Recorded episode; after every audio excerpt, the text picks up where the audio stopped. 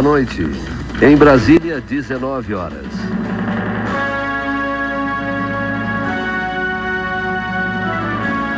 Para, para. Tá tudo errado. Isso aí é nas outras rádios. Aqui na Rádio Pinguim a coisa é diferente. Vamos de novo. Boa noite. Na Serra Gaúcha, 19 horas. Pam, pam, pararam, pam, pararam, pam, pam, tá, tarará, tá, tarará,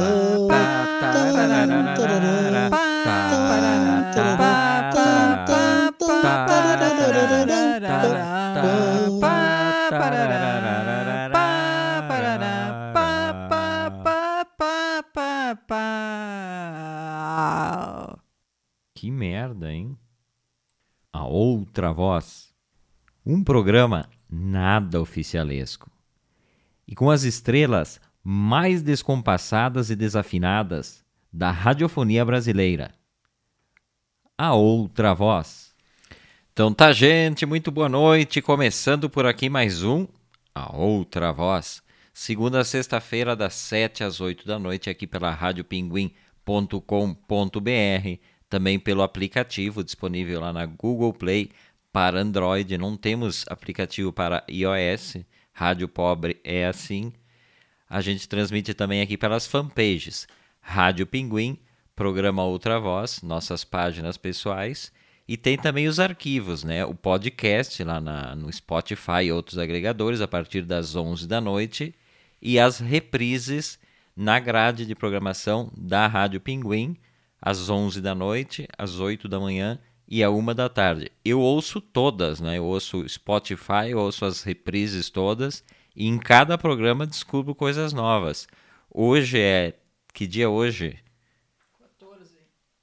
Assim eu já testo o teu microfone que estava desligado mais uma vez. Hoje é dia 14, eu quero saber o dia da semana. Hoje é terça-feira, né? Edição 270 do programa. Velu não ajuda nem para me dizer o dia da semana mas já pode dar seu boa noite hoje com o microfone aberto desde o início, o que é raro. Boa noite, então, pela primeira vez, eu acho, em 260 e poucos inícios de programa. Boa noite, boa noite aos ouvintes, aos ouvintes, e uma boa terça-feira final para todo mundo aí. A pergunta inicial é: caiu de paraquedas no programa na terça-feira, Verlu? Caí do banho aqui diretamente. Inclusive, tô vestindo modelito banho, né? Cabelo uh, parcialmente seco, porque não deu muito tempo de secar, né? Sequei o que deu aí. Então, e modelito pijama, né? Só bot... joguei um casaco por cima, pijama por baixo. Aí aquele pijama que tu acha bonito, né? Sempre o mesmo. Por quê? O que, que aconteceu hoje? Uh Delano Pieta me mandou uma mensagem às quatro e meia, só que eu não olhei o WhatsApp desde as duas horas da tarde, dormi, comecei a pesquisar algumas coisas para pauta e tal. E aí eu não vi, é agora um pouquinho antes de, de mandar o link para ele, copiei o link, abri o WhatsApp aqui pelo computador e aí tinha a mensagem dele às quatro e meia da tarde dizendo que tinha acontecido um imprevisto, que ele não sabia se chegaria a tempo. Aí eu só abri a porta do estúdio e dei aquele grito, né? Atenção, preparar, e aí Velumac surge aqui, né? Mas obrigado pela presença, por salvar o nosso programa, né? Ou estragar, não sei, né? Não, tudo bem, mas eu tenho que dizer, tenho que dar um sim, estímulo, sim, né, no sim. início do programa. E eu deixo saudar o pessoal que está chegando aqui com a gente, né? Que são o nosso estímulo para fazer o programa. O Emílio Roberto Wilde dando seu boa noite. Boa noite, Emílio, bem-vindo. DJ Thunder, o Miguel Luiz Trois, né? Esse trabalha das 4 às 6 na Rádio Box 6 e depois ele vem correndo nos acompanhar, né? Boa noite, Everton, Verlu e Ouventes, boa noite, Miguel, obrigado pela companhia. O Samuca Pingo, boa noite, meus amigos. Pela ilustre presença da Verlu hoje, acredito que nosso estrela escapou novamente. Mas eu não entendo o Samuca, ele me vê na tela, ele vê a estrela na tela e ele fala isso, eu não sei, eu acho que ele não me enxerga na tela, a estrela. Ou ele está se referindo a outra pessoa.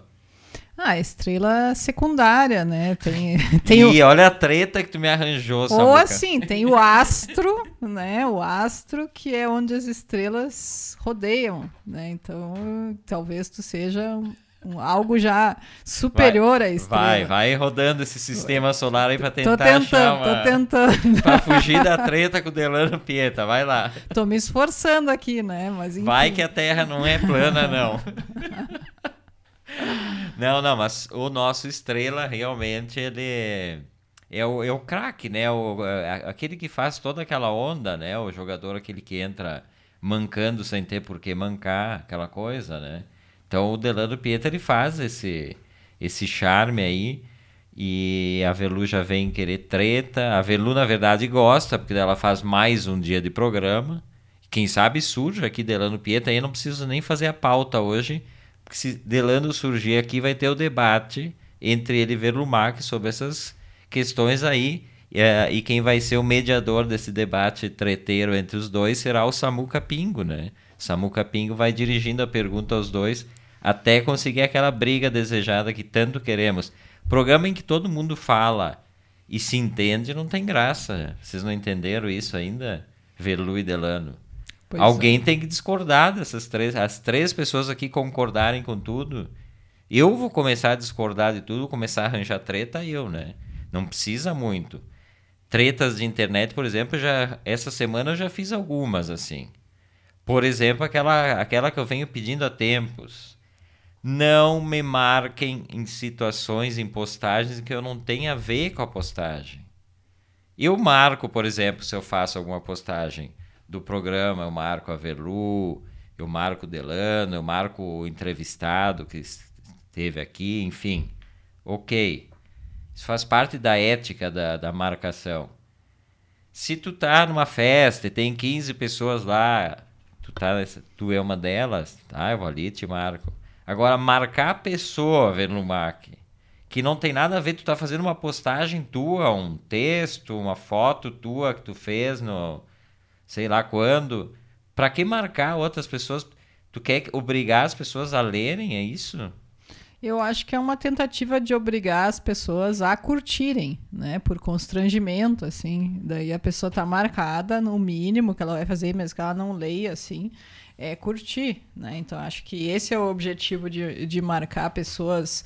E tem gente que, que é campeão, né? Marca, assim, sei lá, 100 pessoas no, numa postagem sempre.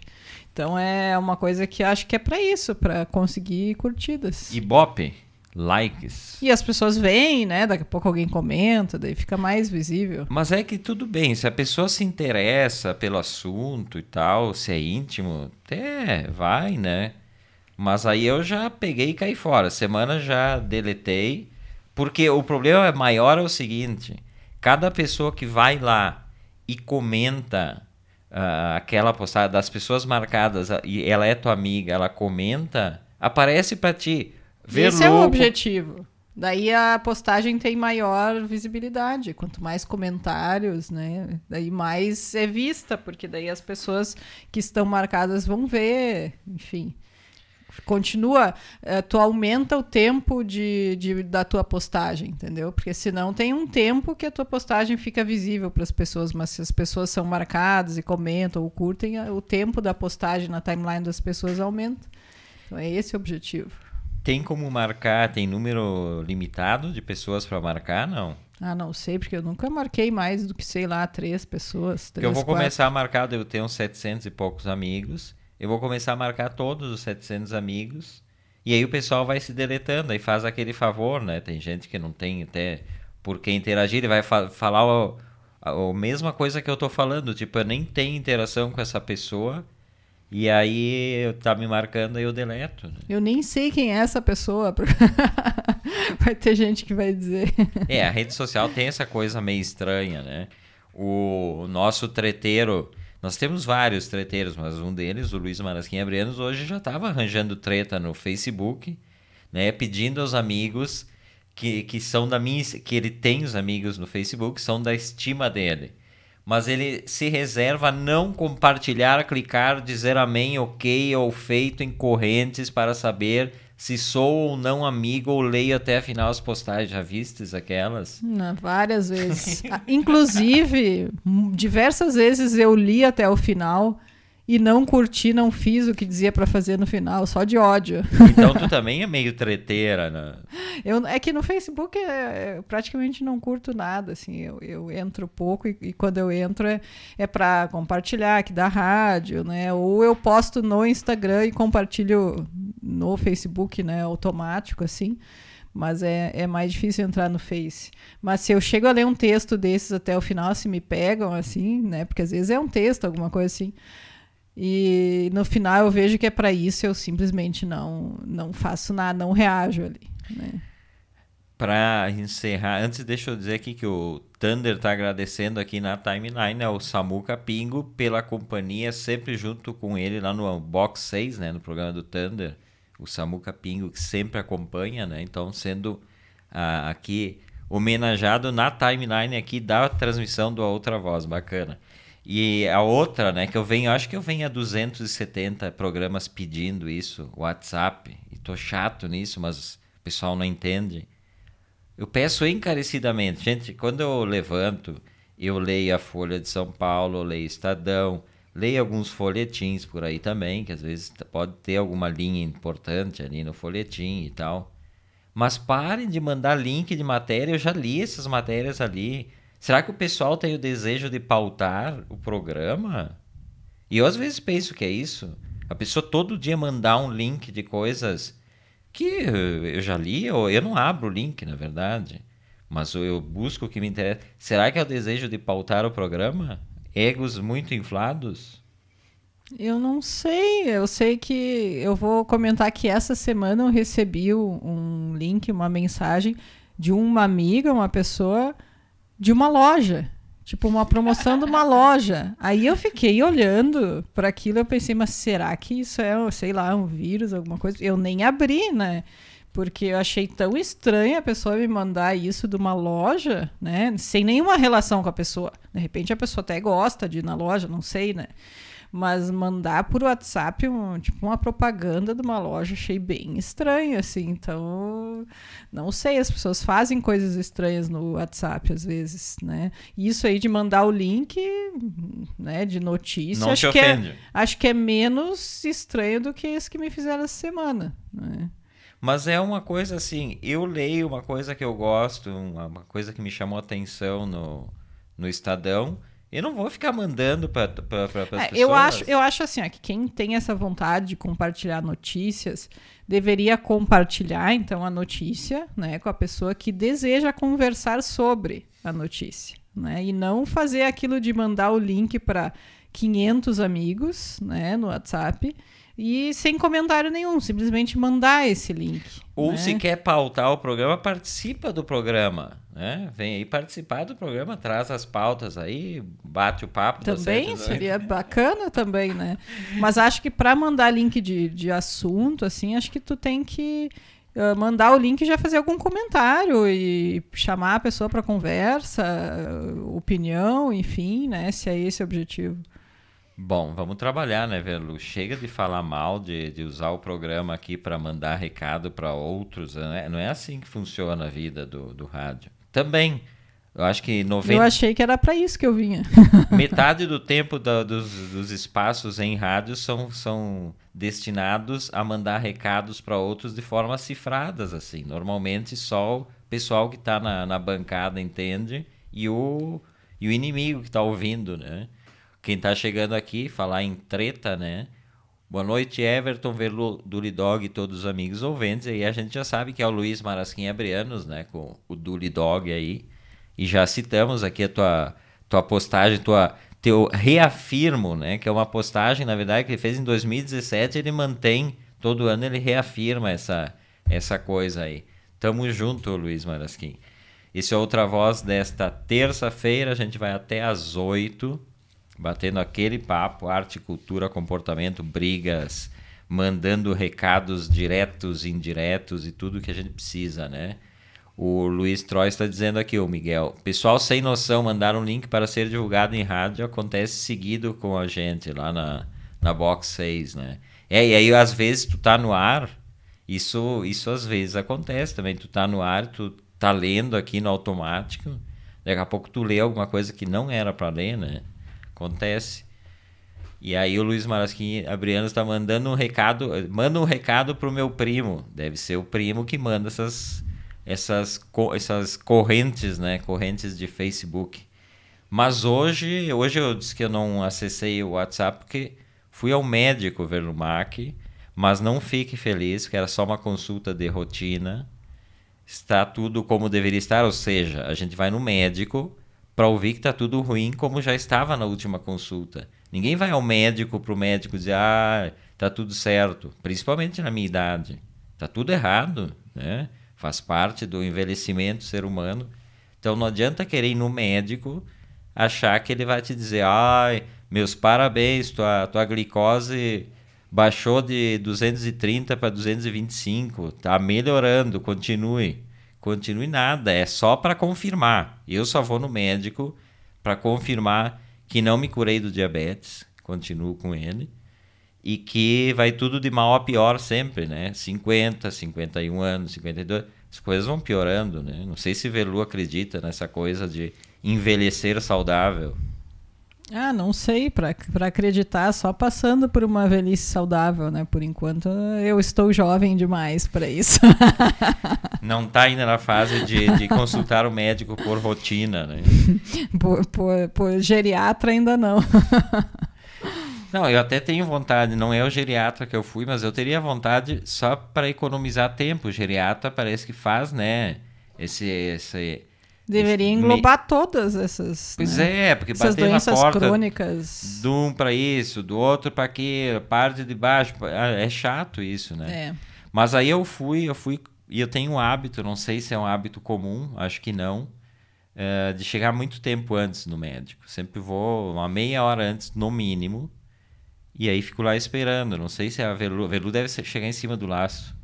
Eu? Hum. Não, até acho que de um modo geral eu chego um pouco antes sempre em qualquer compromisso assim. Mas o, o bom de chegar antes no médico, né? Primeiro ficar fazer uma observação de sala de espera, se bem que as salas de espera agora elas estão um pouco esvaziadas por conta da pandemia, então eles estão marcando mais espaçado e tal. Mas sempre tem aquelas conversas, né? Uh, hoje a conversa preponderante, preponderante na, na sala de espera era obviamente coronavírus, né? Só tragédia, e um que contava de quem morreu e outro que se lastimava e tal. Mas eu vou uma meia hora antes, enquanto eu fico esperando aí, além de ouvir a conversa alheia, eu fico, eu fico me informando, né? Eu fico pegando as revistas, fico lendo ali e me informo bastante das coisas que estão acontecendo. Por exemplo, hoje eu até anotei porque eu estava por fora, e aí que eu vi que eu estava por fora, porque daí eu, eu me informei, né? Uma das, das matérias que eu li. Pelé exclusivo. Gostaria de ter dois filhos, talvez com a Xuxa. Isso eu li na manchete. Falava também sobre o Plano Cruzado 2, que eu estava completamente por fora. A outra dizia que o rei está fora do menudo, porque ele vai sair e quem vai entrar no lugar dele. Estava na capa da revista Contigo, que eu também li, toda. E aí tinha uma outra notícia também, que eu fiquei chocado pela minha a minha ignorância política total, né, sobre essa pessoa que diz assim, ó, Collor, quem é, o que quer e por que está agitando a sucessão na capa da Veja. E aí... O Collor tá voltando, então? Não, é que era uma Veja de 1912, né? Então eu saí bastante informado com relação à história, né? Os consultórios médicos, suas salas de espera, suas, seus revistários são verdadeiros arquivos históricos, né? Arquivos é... mortos, literalmente. Aí a pessoa sai de lá transtornada com, com tanta notícia. Na verdade, são notícias boas, porque são tão velhas que a pessoa fica feliz, né? Que não tá passando aquilo. Não, a pessoa tem que ficar saudoso da época do Collor, é triste, né? Da época que o Collor tava pensando em se candidatar. Pessoas com saudades, nossa, esse tempo bom que não volta mais. pois é, eu fiquei pensando, né? Porque é, ainda que tem que agradecer que tem essas revistas velhas, né? Tem alguns consultórios que tem aquelas revistas de divulgação de produtos farmacêuticos que são uhum. assim de um interesse público, tem toda a bula do remédio, tem as vantagens, desvantagens, tem as pesquisas científicas, normalmente inglesas, né, dizendo que aquele produto vai corrigir toda a tua tua vida uh, do diabetes, da hipertensão, enfim. Então, sempre pode ser pior, né? Então, a gente fica feliz. Interessante que quando tu tá te empolgando em alguma matéria velha, tu entra naquele mundo de nostalgia, né? Tem esse lado nostálgico, é bacana isso aí. A gente aqui, quando começa a falar de nostalgia, o pessoal já se empolga. E aí tem um momento que tu te empolga, tu diz, bom, uh, nossa, eu tô mesmo. Eu sou jovem, não tenho diabetes, né? Porque tu lendo essas notícias aí, tu lembrou do tempo que tu não tinha diabetes. né? E eu tenho o quê? Vinte e poucos anos. Olha que alegria. pois é, talvez o objetivo das revistas velhas em consultório médico e odontológico seja para a pessoa achar que o tempo não passou, né? A pessoa se Ou sente... para não ver, não, não sentir o tempo passando ali no consultório, né? Porque tu tem que ficar esperando, então daí tu lê uma notícia muito antiga e tu fica confuso assim no tempo, né? Não sabe mais quanto tempo tu já está ali esperando, se é meia hora, uma hora, 15 minutos. Acho que é esse o objetivo também, né? Mas aí o problema é que quando tu te empolga numa matéria e tu diz, não, essa eu vou ler, né? Essa eu me lembrei de uma situação, foi 1988, não sei o quê. Quando tu emplaca ali, tu começa a ler, o que que acontece? Aí o médico te chama e acaba com a tua alegria. Era um momento que tu ia ficar alegre ali com aquela revista velha. Aí ele te chama, depois daquela, sei lá, né? Segundo o Samuca Pingo, o o cara espera mais ou menos que eu chego meia hora antes de eu ficar esperando de uma hora para mais, né? Não, mas isso já, já faz parte, né, da, da, da expectativa. Mas uh, aí tem, eh, eu, eu fui buscar, né? Tem uma pesquisa científica, foi divulgada na Veja uns anos atrás, que um médico estava cansado das reclamações dos pacientes sobre a falta de revistas novas, ele resolveu fazer um estudo científico, né? Foi ah, publicado, ah, inclusive, em revista. Sim. E aí ele fez um grande levantamento de revistas no consultório, o que acontecia com elas. Então, por que, que elas ficam velhas? Porque, segundo ele, a maior parte das revistas novas que são colocadas aí, principalmente as de fofoca, elas são roubadas pelos pacientes. Chega a ser, o índice de roubo deve, chega a ser de, de assim, ó, depois de 31 dias, 41 revistas, ou 47% do total, sumiram, sobretudo as novas, 60%, com, contra 27% das velhas. E os títulos de fofoca são os que mais saem. Uma revista importante, científica, né, da, da Nova Zelândia, tem esse estudo aí, um estudo médico importante, né, Velu? Ah, isso aí, com certeza, né? Agora, pensando por isso, você vê que é por isso que nunca tem revista nova. Porque as novas são sempre, né? roubadas e sobram aquelas que ninguém quer. E daí elas ficam ali eternamente, né? Daqui a pouco o médico nem quer mais botar nenhuma, porque né, sabe que vai roubar e acaba ficando aquelas ali para sempre, né? E tem outro lugar que também tem revistas assim, né, que é salão de beleza, né, que talvez, acho que, né, pessoal imagine que tu não frequente muito, assim. O que, né? que se faz nesses lugares? Eu corto o cabelo, né? Mas, enfim, tem uma infinidade de serviços atualmente nos salões de beleza. E, e tem revistas, normalmente, o que, que tem? Revista Cláudia, né? Aquela revista que é para mulher uh, classe média, branca, casada, meia idade. A loba. Dá, dá para fazer um, um, recorte aí, né? Tem sempre também uma mais jovem, para mais jovens, né? Às vezes uma, sei lá, nova, tem a revista nova, né? Que é a Cláudia é para os mais um pouco mais de idade, a nova é para aparentemente os mais jovens, mas ninguém jovem acho que lê aquela revista, acaba sendo tudo para o mesmo público também.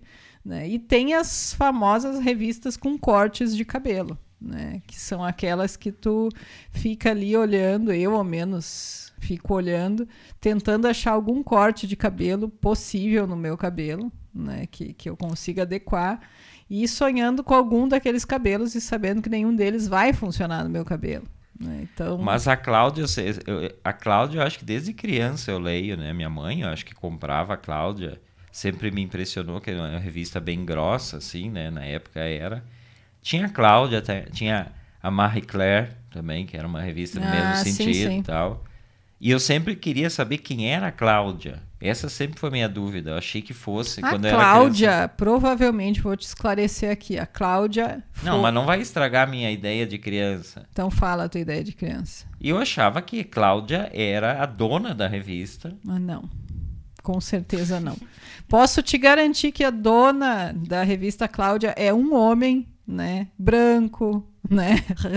Como assim? Tu sabe quem é a pessoa? ah, é só pesquisar aí os- os, essas linhas editoriais aí de revistas. mas não era o seu Abril, o dono da. O seu da? Abril, é o seu Abril, que é o dono da Cláudia, né? Com certeza um homem branco, hétero, né? Mas de novo, vindo com essa treta É, aí, mas não tem mas essa é que treta. é, e tu já leu a revista pra ver, é tudo umas matérias já leu? assim. Já, então já. tá errada. já. Várias vezes nos Como feminista, salões. como feminista tá errada ali Mas é um Cláudia. estudo antropológico que eu faço. Ah, É só em salões de, de beleza que eu, que eu me, me dou esse, esse, essa incumbência de fazer esse estudo antropológico. Bom, ma- mas tu vai reclamar de, de revista em consultório, né? Que era o assunto aqui que a gente tava falando. Revistas velhas. Também vai querer que bote o que ali, né? Vai botar o que? O, o Em Busca do Tempo Perdido, do Proust? Talvez, né? Tem alguns médicos que talvez tu consiga ler Em Busca do Tempo Perdido, os três volumes. Não, daí tu vai perder o teu tempo ali, né? Não é em busca do tempo perdido. Não adianta procurar o tempo ali no consultório do médico. Tem a revista Caras também, que é um clássico, né? Em consultórios, assim, ao menos em, em salões de beleza, a revista Caras é onipresente, assim. Só vou virar teu microfone que ele tá apontando pro teto e não tá pegando a sua voz. Venha mais para o meu cantinho aqui, por favor. Isto.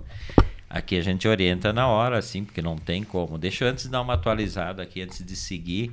O Samuca Pingo disse que tinha travado e queria saber se era só para ele. Obrigado, Velu, pela sonoplastia aí. De nada. Ah, disse ele que, opa, voltou. O Márcio Fopa tá chegando aqui com a gente também. Boa noite, Márcio, bem-vindo, né? Ele disse que ele não tinha diabetes até os 30 anos. Depois, tipo 1, insulina todos os dias. É, então, estamos nessa, vamos fazer o nosso clube, a outra voz dos insulino dependentes, né? O Luiz Marasquinha Breno diz: se no consultório tiver a revista Seleções antes da década de 60, eu peço. Se não me, der, se não me derem, faço uma oferta irrecusável. Ou seja, Luiz deve ser ladrão de revistas Eu acho. em consultório. Acabou de confessar isso. Velu chegou já a roubar alguma vez alguma revista de consultório? Jamais. Acho que nunca teve nenhuma revista com que eu tivesse interesse suficiente para cometer esse pequeno ato criminoso. E Velu que lia, né, quando tinha dois anos de idade, lia seleções do Here Digest, né? Eu gostava das seleções. desse- é que lá em casa sempre teve a assinatura. Aquela era uma. um- Tipo um conjunto, assim, que acho que meu pai fez a assinatura meio que junto, assim, da revista Veja, né? Da revista Super Interessante, que eu gostava. Super Interessante eu gostava. E das seleções, mas seleções eu não tenho certeza se, se sempre foi assinatura ou se ele comprava sempre. Mas teve um período que tinha, assim, sempre as seleções. E eu lia e gostava muito das piadas, né, que tinha de caserna. das histórias. Tinha umas histórias, assim, tipo umas histórias, sei lá, uma catástrofe. A pessoa passou por um acidente, um Eu negócio, sabe? Sempre tinham, e eram longas as histórias ali, né? E eu gostava daquelas histórias. Eu lia, assim, até o, até o final, toda a revista. Tudo doutrina norte-americana, né? Assim como esses dias falamos aqui do repórter Esso, que era uma doutrina voltada para a América do Sul, as seleções também tinham esta pegada doutrinária, né? Tanto que as histórias eram heróicas, né? É sempre herói, sempre uma coisa, tipo, acontecia um meio, um pessoa desastre, ficou um perdida negócio. no meio do mato. Isso, e- ficou presa, quase se afogou, ou, sei lá, alguma coisa assim, e no final dava certo, né, o negócio. O, o, o Luiz Marasquinha Briano diz que leva junto com ele Luca Brasi. Mas ele leva para consulta ou ele leva embora? Essa é a questão. Mas outra coisa que eles poderiam botar na, na, na sala de espera, e aí também teria tudo a ver com, com o momento, né? Que, que seria Dante Alighieri, né? A Divina Comédia, o, para, o, o, o o Inferno, o Purgatório, o Paraíso, que aí tu passaria por todos naquele momento ali. Não eu... sei se por todos, acho que ficaria um pouco preso ali no, no, purgatório mesmo. Hoje 700 anos, né, inclusive do Dante Alighieri, que dá nome à Praça de Caxias do Sul. As pessoas acham que Dante Alighieri é o nome da praça.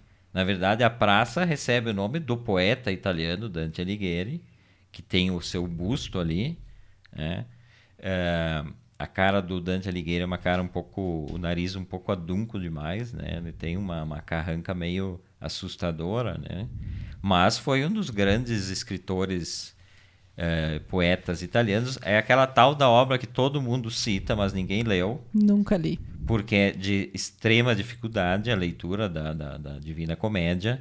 Eu li hoje uma matéria da, da Paula Sperber, que é a esposa do, do Felipe do Caxiense, né? Do, o que, o que foi, Verlo? É que eh, tá te aproximando demais, tá sendo aquelas pessoas que se aproximam demais para falar, né? E tá se aproximando com as mãos, fa o que é perigoso. Fa né? Falaríamos com a mão no ombro, então, tipo aqueles é, políticos que vão chegando não, e vão fazendo assim, isso, uma pequena essa massagem. tática e não é muito agradável, né?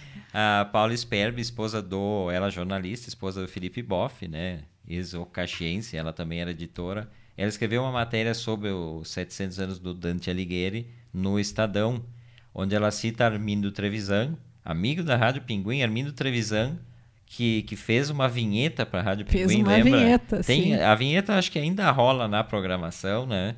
Uh, querido da Armindo Trevisan, ele escreveu um livro para as pessoas uh, poderem ler, é uma espécie de guia para a leitura do, da Divina Comédia. Então, quando os livros têm tantos códigos assim, eu acho já complicado, né? Acho que ele fica mais como um objeto histórico do que objeto de leitura, se foge à, compreensão do nosso tempo, né? Eu acho que tem alguns livros também que tem momentos da vida, né, para te ler, assim, inclusive em relação a não só a tua maturidade, capacidade, né, do momento, mas também a capacidade de tempo, né, e de concentração, né, do período. Eu falo isso porque tem aquele eterno livro que eu já comecei algumas vezes e e cheguei à conclusão que não é o momento ainda de eu ler, que é realmente o, o Em Busca do Tempo Perdido. Né? Que, ah, mas nem comparação entre dificuldade. Não comparação, mas ao mesmo tempo é um exemplo de um livro que eu não tenho tempo né, hábil agora para ler. Eu preciso, quando eu leio um livro, eu preciso poder me concentrar e ler ele com uma certa continuidade e frequência ali, senão eu perco assim um pouco o interesse ou né? Acho, acho um pouco difícil me concentrar quando eu tenho que ler muito, digamos, ah, vou levar um ano para ler um livro. Isso está fora de cogitação para mim. Isso chama-se ansiedade e deve-se procurar o psiquiatra. É o que hum. resolve o problema. O Luiz Marasquim Abriano disse que ele tem a Divina Comédia. Realmente é uma leitura cansativa, mas é excelente. Se fala muito na, na musicalidade né, dos, dos versos do Dante mas, claro, o ideal seria ler em italiano. A tradução sempre complica o meio de campo, ainda mais em livros assim, né? Uh... Que já é uma escrita né, de, de tanto tempo, que já, já tem uma compreensão difícil ainda traduzido, né? E é aqui na Praça Dante Alighieri, né, centro de Caxias do Sul, onde daqui a pouquinho terá a Feira do Livro, e a Velu é a produtora já escolhida para fazer os trâmites para a Rádio Pinguim fazer as transmissões diárias lá da Feira do Livro. Eu não fiquei sabendo disso. Mas está ficando sabendo agora, tá sabendo agora no, no hum. ar, junto com nossos ouvintes e ouvintes. É um, uma das coisas que nós vamos preparar no nosso no nosso período de descanso, né, que em breve faremos, vamos anunciar aos poucos para o pessoal não ficar chocado, né? Mas é, é, na Praça Dante Alighieri também tem a, a estátua da musa né, do, do Dante Alighieri, a Beatriz, né?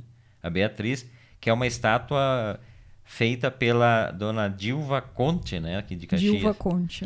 É, é faz o que uns dois ou três anos que foi colocada na praça. Então estão os dois aí.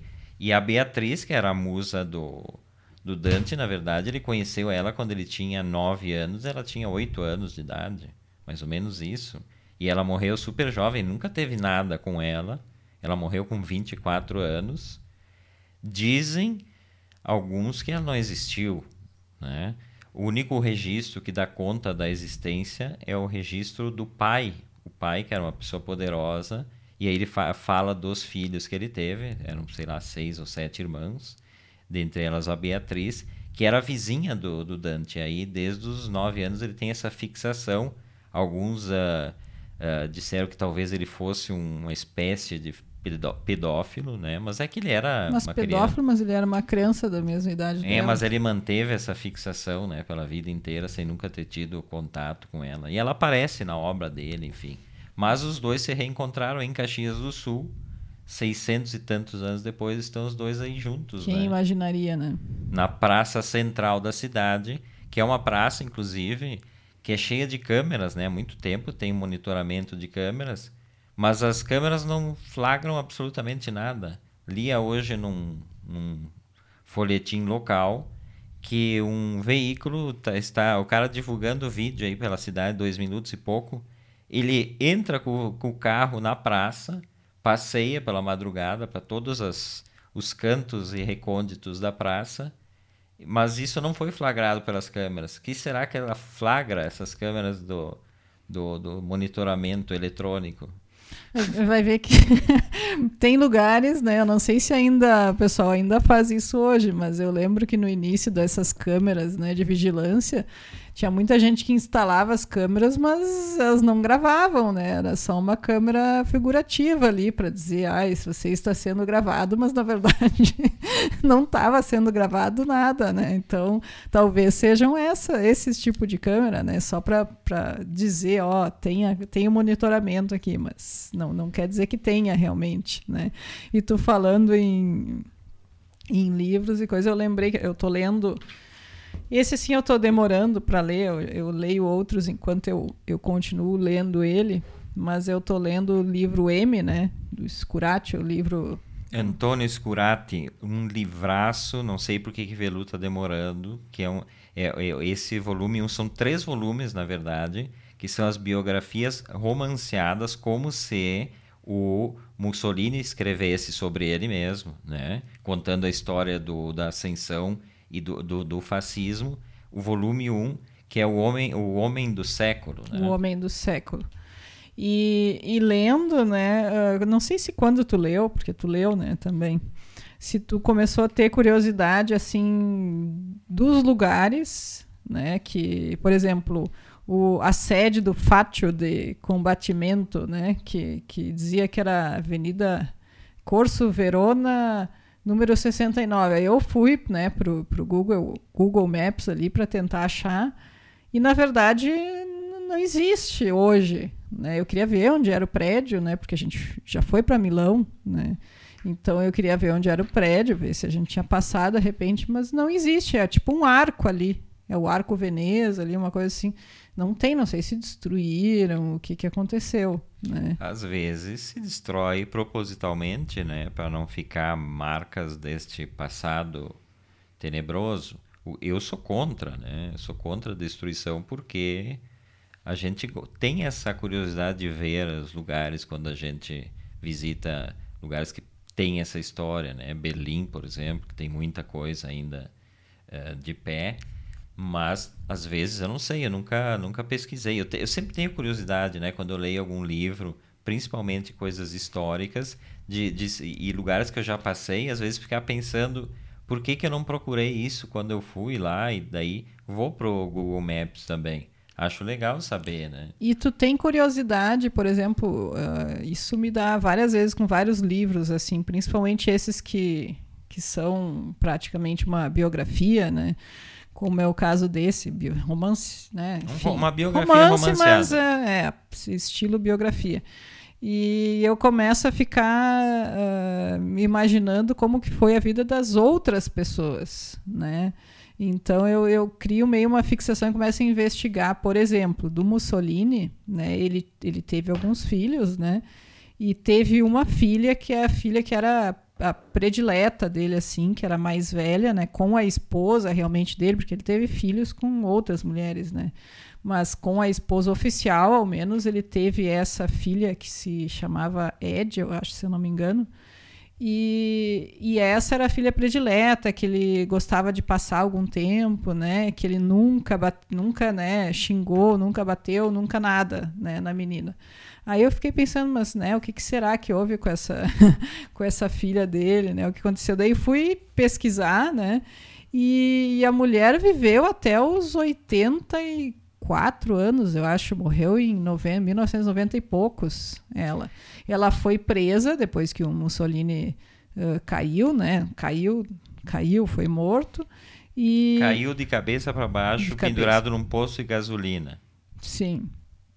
E, e daí ela foi presa por um tempo, não muito tempo assim, e ela se apaixonou por um comunista né? Na época que ela estava na prisão, ela se apaixonou por um comunista. Ela já tinha filhos, já, tinha, já era casada, tudo nessa época. Mas, como ela foi presa, ela se apaixonou por esse cara que provavelmente Mussolini teria se revirado 552 vezes na tumba, né? De, de ódio disso. Se apaixonou por ele, que, que queria. Daí ela foi liberta, no caso, terminou o período dela de prisão e ela queria que ele, que ele acompanhasse ela, mas ele não meio que não quis assim.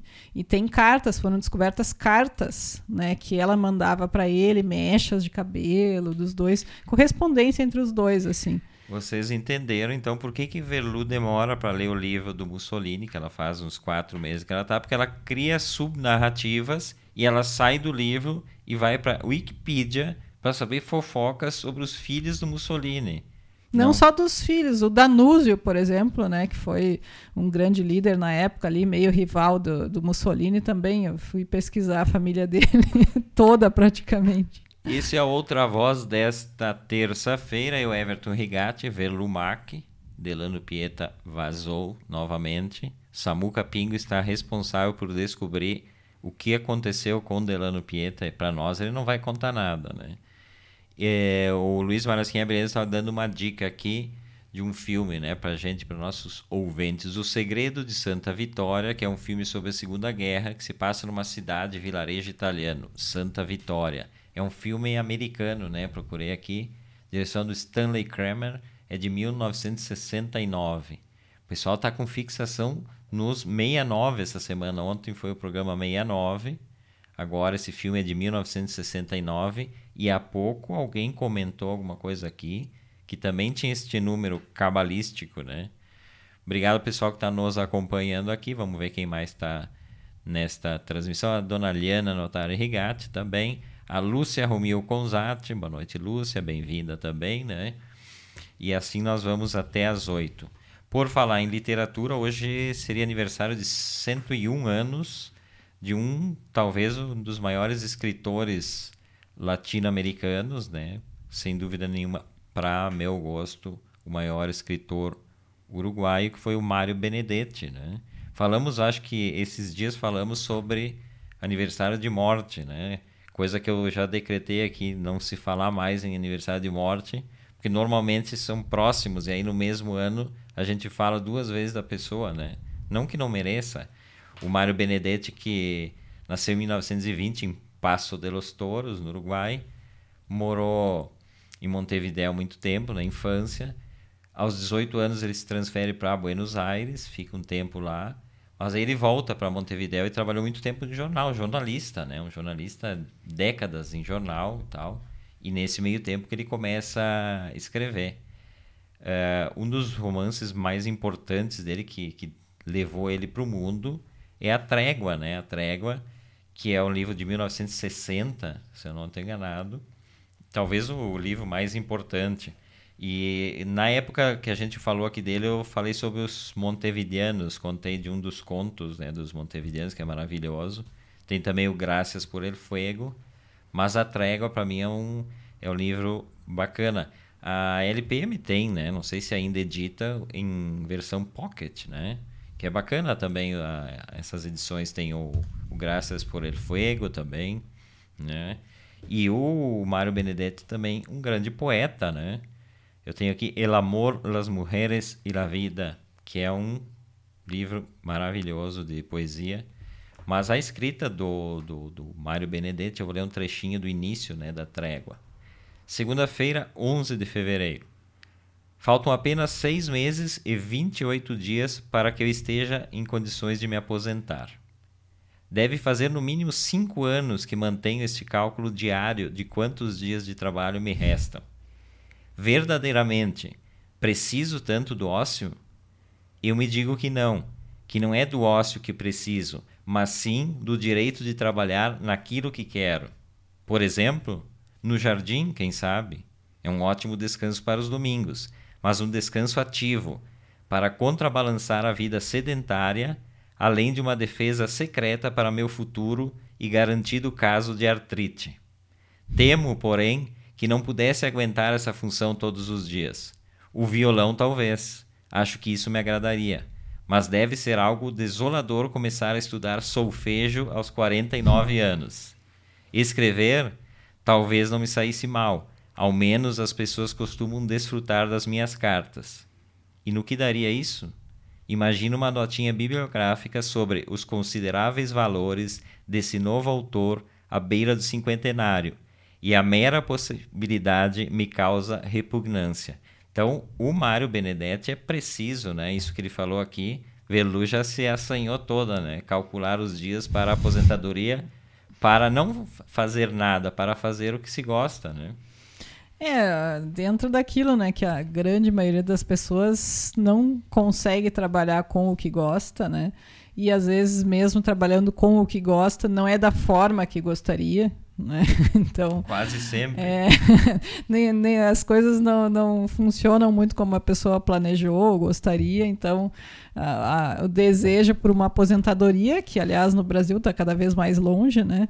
Para quem está em idade ativa, ele, ele é bem grande por isso, né? Que as pessoas gostariam de ter esse tempo para fazer o que quisessem. Eu gostaria de ter tempo não para ficar sem fazer nada, né?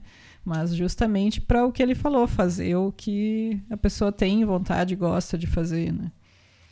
É uma porcentagem muito pequena de pessoas que conseguem fazer isto antes da aposentadoria, ou seja, como trabalho, acho que é raro, né? É, parte do pressuposto que a pessoa tenha dinheiro prévio a isso para poder uh, experimentar novas, novas coisas, né? Uh, a gente pega, por exemplo, a história dos, dos intelectuais brasileiros, dos artistas brasileiros de outros tempos, né? A gente vai ver que todos eles são de famílias com posses, gente que, que trabalha em tempo parcial. Teve um tempo em que o, os caras que eram escritores, por exemplo, ganhavam um emprego de meio turno no, no serviço público. Muito comum isso. E aí a outra parte do tempo, Machado de Assis é um exemplo. A outra parte do tempo se dedicavam a escrever, a caminhar pelas cidades para, para ver a, o funcionamento e para se inspirar nas suas, suas escrituras, né? Hoje em dia acho muito difícil, né? Mas hoje na música é uma data importante também que tem um, um, carioca. Esse é do mar, Delano Pieta não está aqui, mas este é do mar também. Ah, do mar, então tem que citar ele igual quando próximo Ca programa do Delano. Que nasceu nesta data em 1943, por, por suposto está fazendo quantos anos? Eu sou sempre péssimo né, nessa coisa. Eu, eu trago a data de nascimento, mas não lembro. 78. Mas, 78 anos, o Marcos Valle. Conhece o Marcos Valle? É um dos nomes importantes do período da Bossa Nova é, ele, ele compôs muito com o irmão dele, o Paulo Sérgio Vale. Então, eles têm uma vasta trajetória na, na, na escrita de, de músicas. Né? Ele nasceu no Rio em 1943. Ele estudou piano clássico e acordeão. E quando adolescente, ele tinha um trio com nada mais, nada menos que o Edu Lobo e o Dorival Caymmi, né? Mas as letras, a maior parte das letras que ele escreveu realmente foram com o irmão, Paulo Sérgio Vale, e aí tem a história né, do, do samba de verão, que eles escreveram em 1965, e que foi gravado em 1966 pelo organista Walter Vanderlei, que é maravilhoso, nosso amigo Rodrigo Lopes pira se ouve o, uhum. o Walter Vanderlei, gravou com o nome americanizado, né, e foi lançado nos Estados Unidos.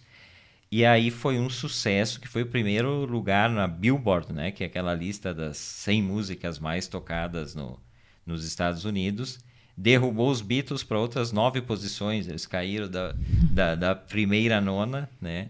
E aí o, o, o samba de verão, que virou o, o uh, é, Summer, como é que é em inglês? Enfim, foi dado o nome em inglês. E essa, essa, essa música foi gravada por mais de 100 versões nos Estados Unidos.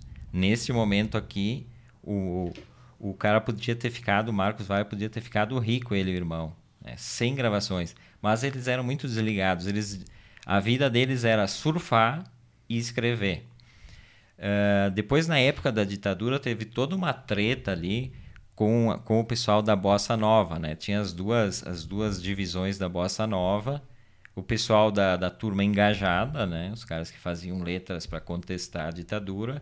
E a turma do Só Quero Cantar e, e, Fumar Meu Baseado, enfim. E ele estava nessa segunda turma aí. E daí eles, ele e o irmão escreveram uma, uma, uma música que se chama Resposta, que era justamente para criticar o pessoal da esquerda engajada aí, que dizia mais ou menos o seguinte, ó: Se alguém disser que teu samba não tem mais valor, porque ele é feito somente de paz e de amor, não ligue não que essa gente não sabe o que diz, não pode entender quando um samba é feliz. Um samba pode ser feito de céu e de mar. O samba bom é aquele que o povo cantar. De fome basta que o povo na vida já tem para que ele fazer cantar isso também?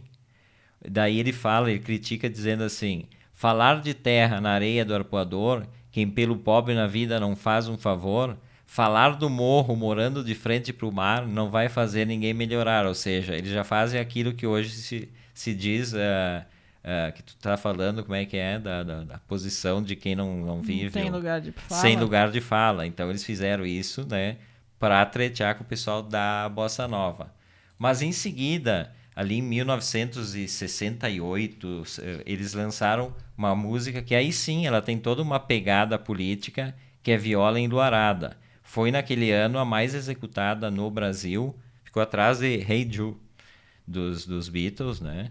Uh, que diz assim: A mão que toca um violão, se for preciso, faz a guerra, mata o mundo, fere a terra.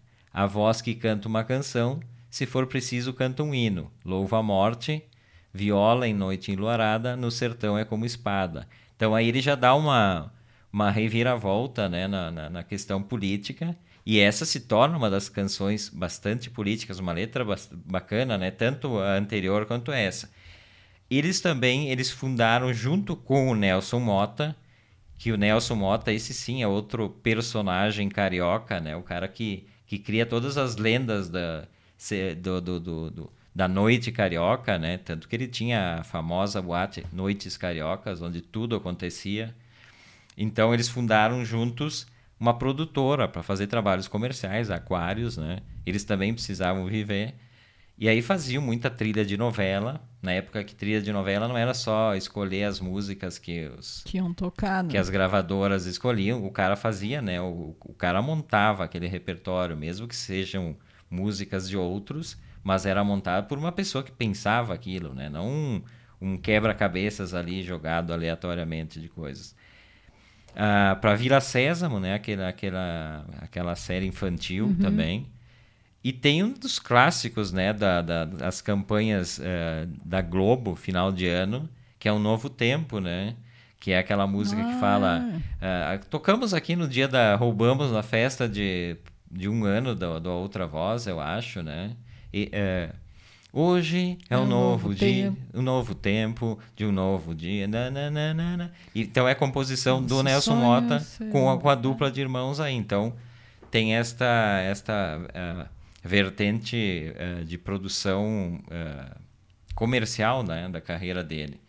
E aí tem em 1984 essa, essa, esse disco que se chama Estelar, e aí, aí ele meio que foi estigmatizado como compositor de música para academias de, de, de ginástica, né?